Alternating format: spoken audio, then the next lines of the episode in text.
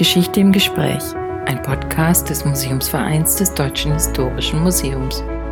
Mit Ulrich Deppendorf, dem Vorsitzenden des Museumsvereins.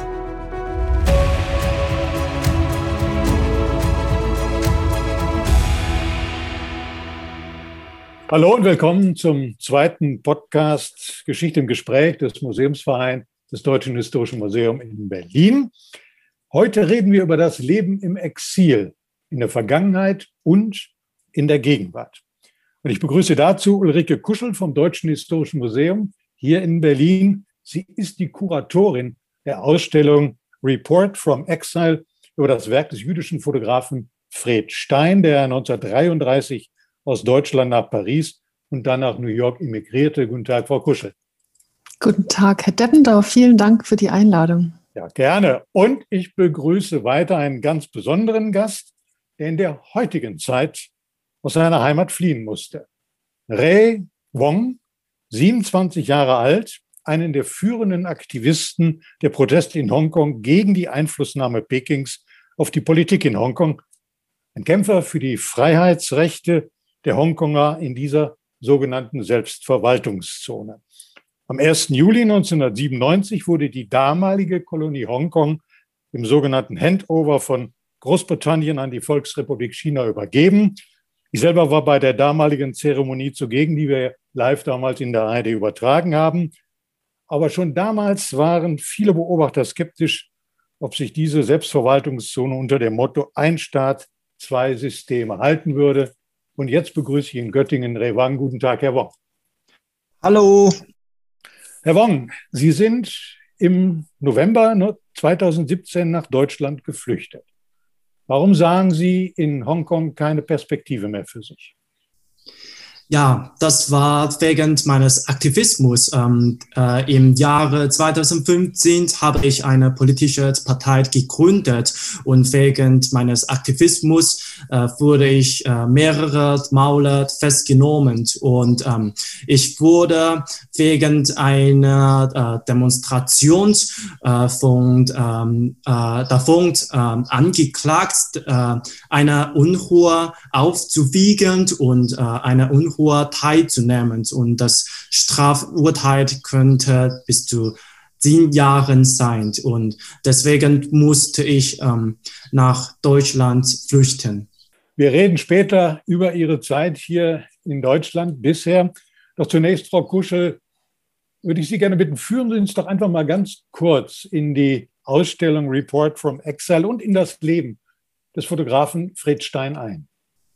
Ja, das mache ich sehr gern und ich freue mich auch wirklich sehr, dass ich heute Revong durch die Ausstellung führen kann, der sozusagen ähm, ähnliche Erfahrungen machen musste wie Fred Stein.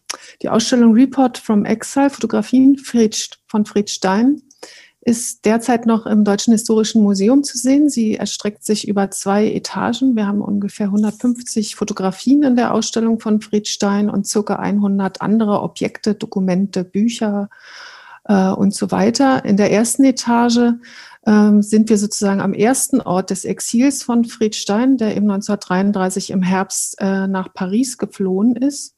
1941 floh er weiter nach New York und in zweiten Obergeschoss sehen wir dann eben die Arbeiten, die Fritz Stein in New York äh, angefertigt hat. Fritz Stein wurde 1909 in Dresden geboren. Äh, sein Vater war Rabbiner, starb aber recht früh. 1933 ähm, heiratete er Lilo Stein und Fritz Stein war schon sehr früh in sozialistischen Jugendorganisationen aktiv, trat dann in die SPD ein und wechselte später in die linkssozialistische SAP, studierte Jura an verschiedenen Orten Deutschlands und 1933 äh, war er gerade ähm, äh, Rechtsreferent da äh, in Sachsen und wurde dann im Zusammenhang mit dem sogenannten Gesetz zur Wiederherstellung des Berufsbeamtentums aufgrund seiner jüdischen Herkunft mhm. aus dem Justizdienst entlassen. Als Grund für seine Flucht aus Deutschland gab er allerdings an, dass er befürchtete, verhaftet zu werden. Aber eben einerseits war sozusagen seine berufliche Karriere beendet und dazu kam eben diese Furcht vor politischer Verfolgung.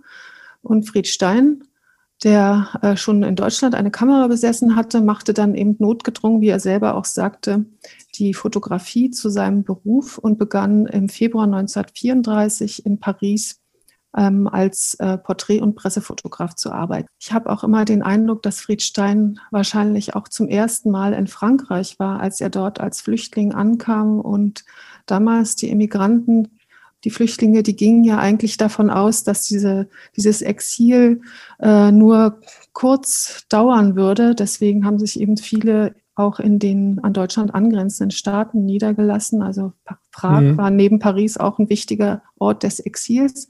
Und Friedstein erkundigt dann mit der noch in Deutschland gekauften gebrauchten Leica äh, die Stadt Paris. Seine Ehefrau Lilo arbeitet mit. Sie arbeitet auch in dem 1934 gegründeten Studio Stein mit. Und Fritz Stein befindet sich eben auch in einem Umfeld der fotografischen und künstlerischen Avantgarde und nimmt an mehreren Ausstellungen in der Galerie de la Playa teil, wo eben unter anderem auch andere aus Deutschland geflüchtete oder emigrierte Fotografinnen zu teilnahmen, aber auch Personen wie Man Ray, Dora Maar, Florence Henri, also sehr hochkarätige mhm. Namen. Fritz Stein dokumentiert jüdisches Leben in Paris und auch äh, den Aufstieg der französischen Volksfrontregierung. Also auch im Exil in Paris ist er nicht nur ein aufmerksamer Beobachter, sondern auch äh, Teil eines politischen Netzwerks. Und im Zentrum der Ausstellung, also für mich auch das Herz der Ausstellung, ist dieser Raum, der eben nach allen Seiten geschlossen ist, vier Wänden. Ähm, zum Thema Paris-Zentrum der deutschsprachigen Immigration. Und hier ist versammelt eine Galerie von 40 Fotografien von äh, hauptsächlich ähm, Immigrierten aus Deutschland, aber es sind auch Schriftsteller wie zum Beispiel André Marot oder ähm, Henri Babus dabei, die Fred Stein porträtiert hat. Man sieht ja, Paris war ein, ja, ein Zentrum für Immigranten aus Deutschland. Ähm, auch schon vor 1933. Warum? Äh, war dort eine, ein bestimmtes Klima, was die Menschen, die Künstler, Schriftsteller, Journalisten angezogen hat? Ja, ich weiß gar nicht mehr, was jetzt die Welthauptstadt der Kunst ist, aber zur damaligen Zeit war auf jeden Fall Paris die Welthauptstadt der Kunst, später abgelöst von New York. Ähm, Paris war eben wirklich das Zentrum der künstlerischen Avantgarde. Das ging eigentlich schon im späten 19. Jahrhundert los, als dann eben auch dann später äh, Maler wie ähm, Picasso äh, mhm. zum Beispiel dort eben auch in Montmartre, wo Fred Stein eben auch sein erstes Studio hatte, sich niederließen und dort arbeiteten. In den 20er Jahren kamen dann eben auch äh, viele Schriftsteller, auch zum Beispiel aus den USA hinzu. Hemingway war dort, Gertrud Stein hatte einen Salon, sammelte Kunst und war eben auch, der Salon war aber eben auch ein Treffpunkt für viele SchriftstellerInnen dann.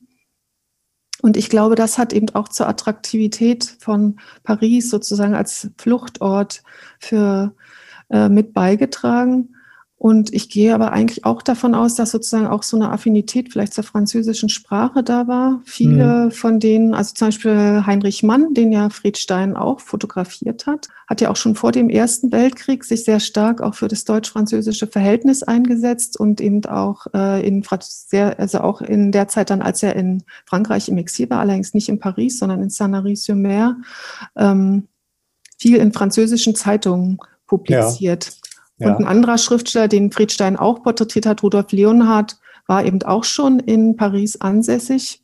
Eben ein ähm, linker, sehr linker Schriftsteller, der eben auch für viele andere, die dann eben ankamen, sozusagen den man, also habe ich mal ein Zitat gelesen, den Quart der Quartiermeister der Immigration mhm. war. Das heißt, es gab wahrscheinlich auch in diesem Immigrantenkreis viele politische Diskussionen.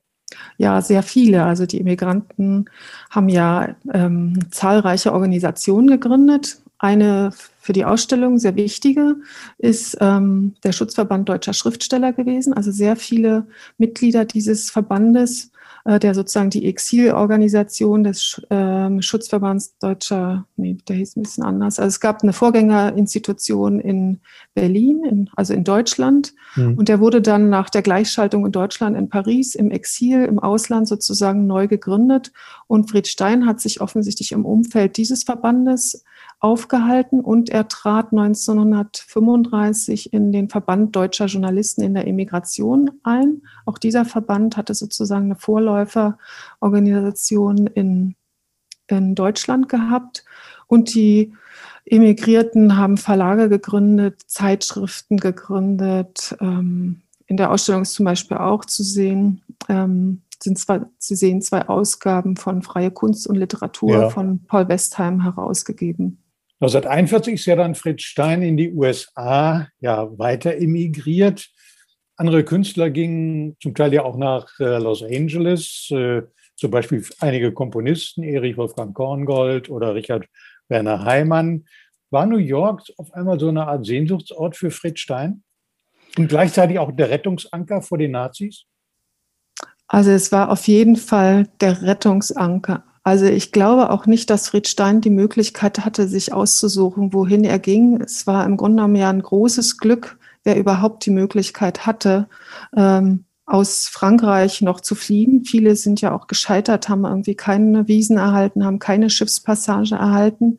Fried Stein hatte glücklicherweise Unterstützung durch das Emergency Rescue Committee durch eben auch durch seine Mitgliedschaft im Verband deutscher Journalisten in der Immigration konnte er sozusagen auch sein antifaschistisches antifaschistisches Engagement äh, nachweisen. Nichtsdestotrotz auch ohne finanzielle Unterstützung durch Verwandte seiner Ehefrau Lilo Stein. Äh, mhm. Ihre Schwester lebte schon in den USA, die eben Affidavits ähm, bereitgestellt hat, wäre die zweite Flucht nicht gelungen.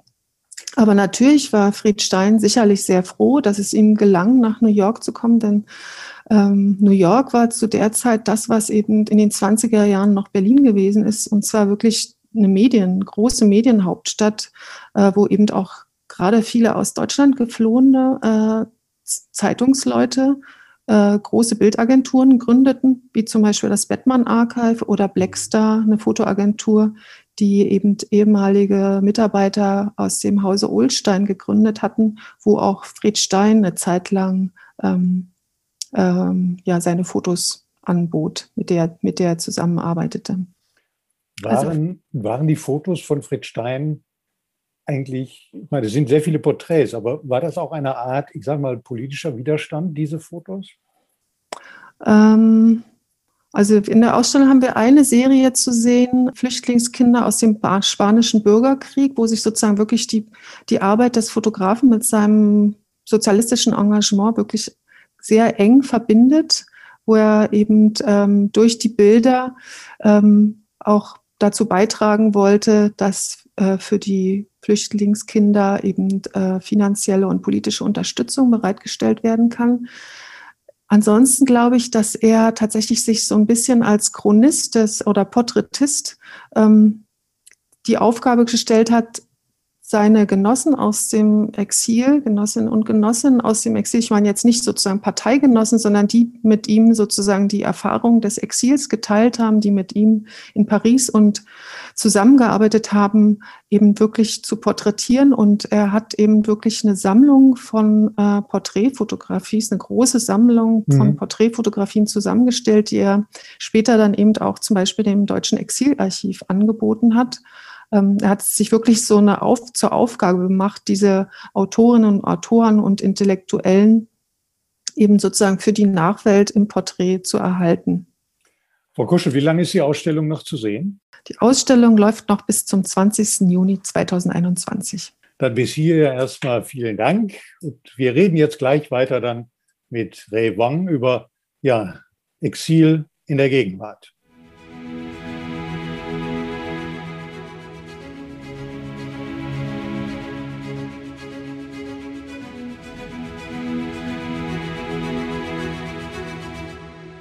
Revon, warum sind Sie eigentlich nach Deutschland emigriert? Sie hätten ja genauso gut nach Großbritannien gehen können oder auch in die Vereinigten Staaten, so zum Beispiel wie auch, Fred Stein damals. Ja, ähm, äh, damals Ende im Kopf, ähm, nämlich äh, Großbritannien, äh, die USA und Deutschland. Und ähm, warum äh, ich äh, mich endlich an Deutsch ist wegen äh, Deutschland immer äh, äh, für die äh, Menschenrechte-Situation in China äh, ausspricht. Und damals Großbritannien und die USA hatten noch eine ziemlich gute Beziehung mit China. Und ich ja, hatte Angst, dass wenn ich in, in Großbritannien oder die USA Asyl, äh, Asyl äh, beantrage, dann würde ich äh, nach Hongkong oder noch schlimmer nach, nach China verabschiedet. Wie wurden Sie hier in Deutschland eigentlich aufgenommen? Hatten Sie von Anfang an das Gefühl, willkommen zu sein? Ja, ähm, ich in Göttingen und Göttingen ist eine Universitätsstadt. Deswegen gibt es hier viele äh, Jugendliche. Sehr, die, die Stadt ist sehr lebendig und äh, auch sehr internationaler. Ähm, Diskriminierung habe ich äh, in Göttingen noch nie äh, erlebt und äh, ich habe auch ziemlich viel äh, deutsche Freunde und äh, auch internationale Freunde. Sie sind alle sehr äh, freundlich und hilfreich und ja, nach ich, nachdem ich in Deutschland schon über drei Jahre ähm, lebe, habe ich ein Gefühl, dass Deutschland schon meine geworden ist. Ihre zweite Heimat, genau. Ähm, haben Sie eigentlich hier auch Kontakte zu weiteren Hongkong-Immigranten hier in Deutschland? Gibt es sie? Ja, definitiv. Ähm, äh, es gibt eigentlich nicht so viel Hongkonger Gruppe in Deutschland. Ähm, es gibt nur drei äh, eher berühmte Gruppen, ähm, nämlich die äh, Hongkonger in Deutschland e.V., äh, Germany Stands with Hong Kong und Wir für Hongkong. Und ähm, der Airvault hat ungefähr ähm, einige hundert äh, Hongkonger. Auch, äh, ich bleibe immer in Kontakt mit äh, Hongkonger hier. In Göttingen gibt es ähm, ungefähr 15 Hongkonger. Wir treffen uns ab und zu und ähm, äh, wenn äh, im, zum Beispiel die äh, äh Lunar Neujahresfest machen wir zusammen ähm, ein äh, richtiger Hongkong-Dinner. Gibt es bei Ihnen in der Gruppe auch so politische Diskussionen? Sie haben das ja gerade auch gehört, dass es in Paris bei Fritz Stein und bei anderen so etwas gegeben hat. Sie selber haben ja einer Gruppe angehört, Sie haben sie vorhin erwähnt, die ja durchaus äh, Gewalt als legitimes Mittel anerkannt hat im Widerstand. Ähm, andere sahen das vielleicht in Hongkong ein bisschen anders. Also gibt es in Ihrer Gruppe Diskussionen, wie der Widerstand in Hongkong ob er richtig war, ob er weiter so macht, gemacht werden soll wie bisher? Ja, ähm, ich glaube, die Hongkonger in Deutschland haben viele äh, äh, Erfahrungen von der deutschen Geschichte gelernt und ähm, äh, viele Leute sagten uns, dass ähm, oh, China sehr stark ist, äh, China zu mächtig ist. Äh, wir Hongkonger haben keine Hoffnung, äh, dieser Kampf aber wenn wir an der äh, äh, deutschen Geschichte schaut, dann ähm, ähm, können wir äh, äh, wissen, dass äh, nicht und möglichst äh, äh, nicht, äh, wie sagt man, äh, zum Beispiel die, die, damals die USSR war auch sehr stark. Und viele äh, Deutsche damals äh, hatten auch keine Hoffnung, dass äh, Deutschland wieder vereinigt werden könnte. Mhm. Aber ja, trotzdem passiert das. Und deswegen habe ich ähm, äh, äh, die Hoffnung, dass was äh, bei USSR passiert hat, mhm. auch bei China passiert werden. Das heißt, Sie hoffen auf eine Wiedervereinigung oder wie darf ich Sie verstehen oder auf eine ja wieder zurückgehen auf den alten Zustand von Hongkong? Ja, ich würde sagen, die, die, die Hongkong, die, äh, zu der ich zurückkehren könnte, wird ein besserer Hongkong, weil Hongkong äh, äh, inzwischen schon viele, äh, viel äh, verbessert äh. Und äh, wir lernen die Wichtigkeit der Demokratie und wir wissen äh, äh, Freiheit zu schätzen. Und deswegen ähm, glaube ich, die zukünftige Hongkong wäre noch besser als die früher. Haben Sie eigentlich weiter Kontakt äh, zur Opposition in Hongkong? Wie schwer ist da überhaupt noch in Kontakt zu bleiben oder gibt es überhaupt noch einen? Ja, ich bleibe immer noch äh, im Kontakt mit der Opposition in Hongkong, aber ähm, das ist eigentlich sehr gefährlich für sie, weil ähm, ich auf der Feindungsliste unter dem äh, drakonischen äh, nationalen Sicherheitsgesetz bin. Und wer in Kontakt mit mir bleibt, der äh, stürzt schon dem äh, nationalen Sicherheitsgesetz. Und deswegen gehe ich immer auf Nummer sicher. Äh, wir benutzen äh, zum Beispiel ähm, en, äh, äh, encrypt E-Mail und oder die oder äh, sichere Applikation. Mhm. Ähm, werden Sie eigentlich hier in Deutschland, ich frage das mal ganz bewusst, vom chinesischen Geheimdienst äh, beobachtet, überwacht? Wir haben ja jetzt in anderen Fällen gesehen, dass das der Fall ist, wie man auch mit Exilanten umgeht. Ich sage nur das Stichwort Belarus. Ja, ähm, in Göttingen fühle ich mich ganz sicher, äh, obwohl es ziemlich viel chinesische äh, Studenten in dieser Universitätsstadt gibt. Äh, aber eins, äh, als ich äh, in Berlin war, wurde ich von ähm, einem chinesischen Paar verfolgt. Damals ähm, äh, war ich mit einer äh, Studentengruppe aus Hongkong in Berlin war, äh, um mit Abgeordneten zu treffen. Und nach unserem Treffen äh, merken wir, dass ähm, ein paar, ein chinesisches Paar äh, äh, immer hinter uns äh, gehen. Und äh, wir haben uns äh, entschieden, in einem Restaurant mhm. Mittagessen mhm. zu haben. Und sie äh, gehen äh, auch ein und sie äh, setzen neben unseren Tisch und sie reden gar nicht miteinander. Äh, du, äh, während dem ganzen äh, Mittagessen ähm, haben sie ähm, immer äh, fotografierend im Restaurant, in aller Richtung, äh, inklusive unseren Tisch.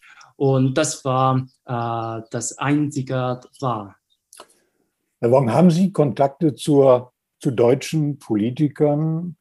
Und wenn ja, äh, sagen Sie denen, dass vielleicht die Haltung Deutschlands gegenüber China, äh, ich sage mal, etwas konfliktreicher sein sollte, stärker sein sollte, äh, auch im Hinblick auf Menschenrechte? Ja, ähm, seitdem ich die Asylanerkennung erhalten äh, fing ich schon damit an, äh, mit äh, deutschen Ab Abgeordneten äh, über Hongkong zu sprechen. Und damals ähm, in 2018 ähm, waren die meisten deutschen Abgeordneten gar nicht bewusst, was in Hongkong passiert. Und ich erzähle äh, meine Gesichter und sie, äh, und ja, dann sie äh, haben mehrere Erkenntnisse über Hongkong.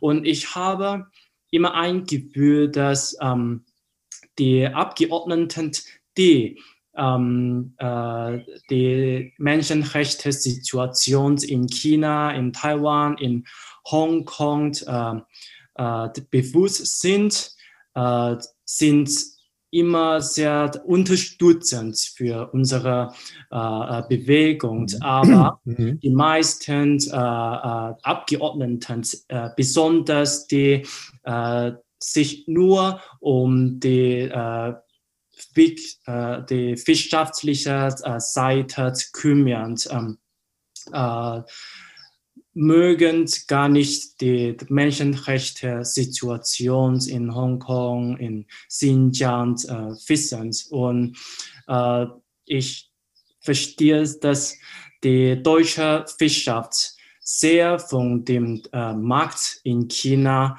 abhängt.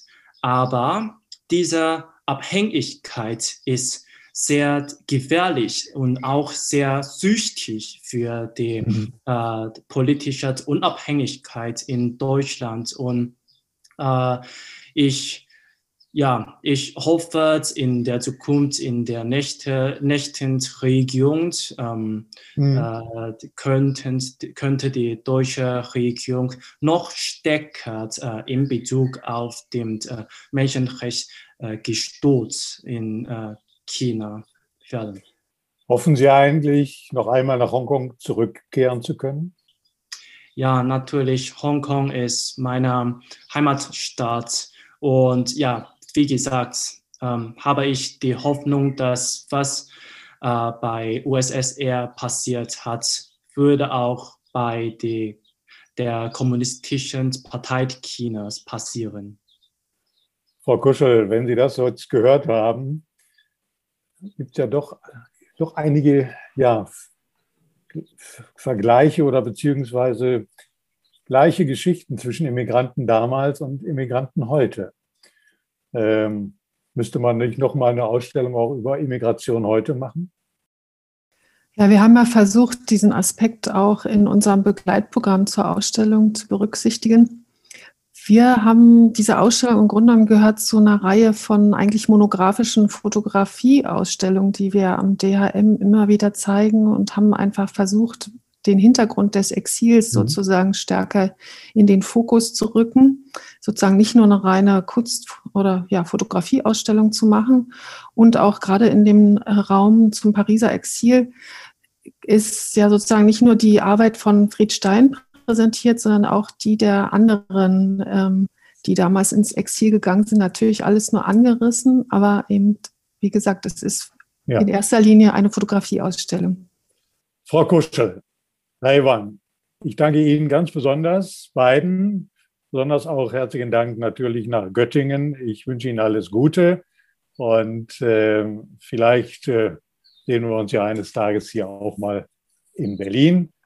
Das, meine Damen und Herren, war's, äh, der zweite Podcast. Und jetzt gibt es noch einige Hinweise von unserer Leiterin der Geschäftsstelle, Marion Bayer. Auf Wiederhören.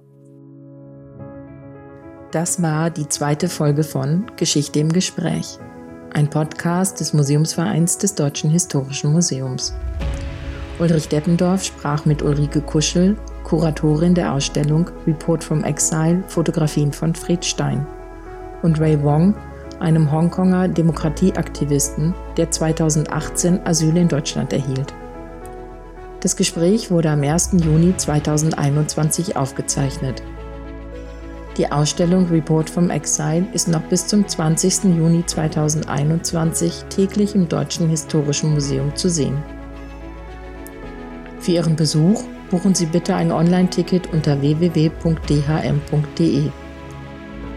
Das digitale Begleitprogramm DHM im Dialog, mehrere Blogartikel und etliche Fotografien von Fritz Stein können Sie auch nach dem Ende der Ausstellungslaufzeit anschauen. Auf unserer Webseite www.dhm.de-museumsverein haben wir für Sie die einzelnen Angebote zusammengefasst. Dort finden Sie auch Informationen zum Museumsverein, der Mitgliedschaft, dem Mitgliederprogramm und unseren Projekten. Herzlichen Dank fürs Einschalten. Auf Wiederhören.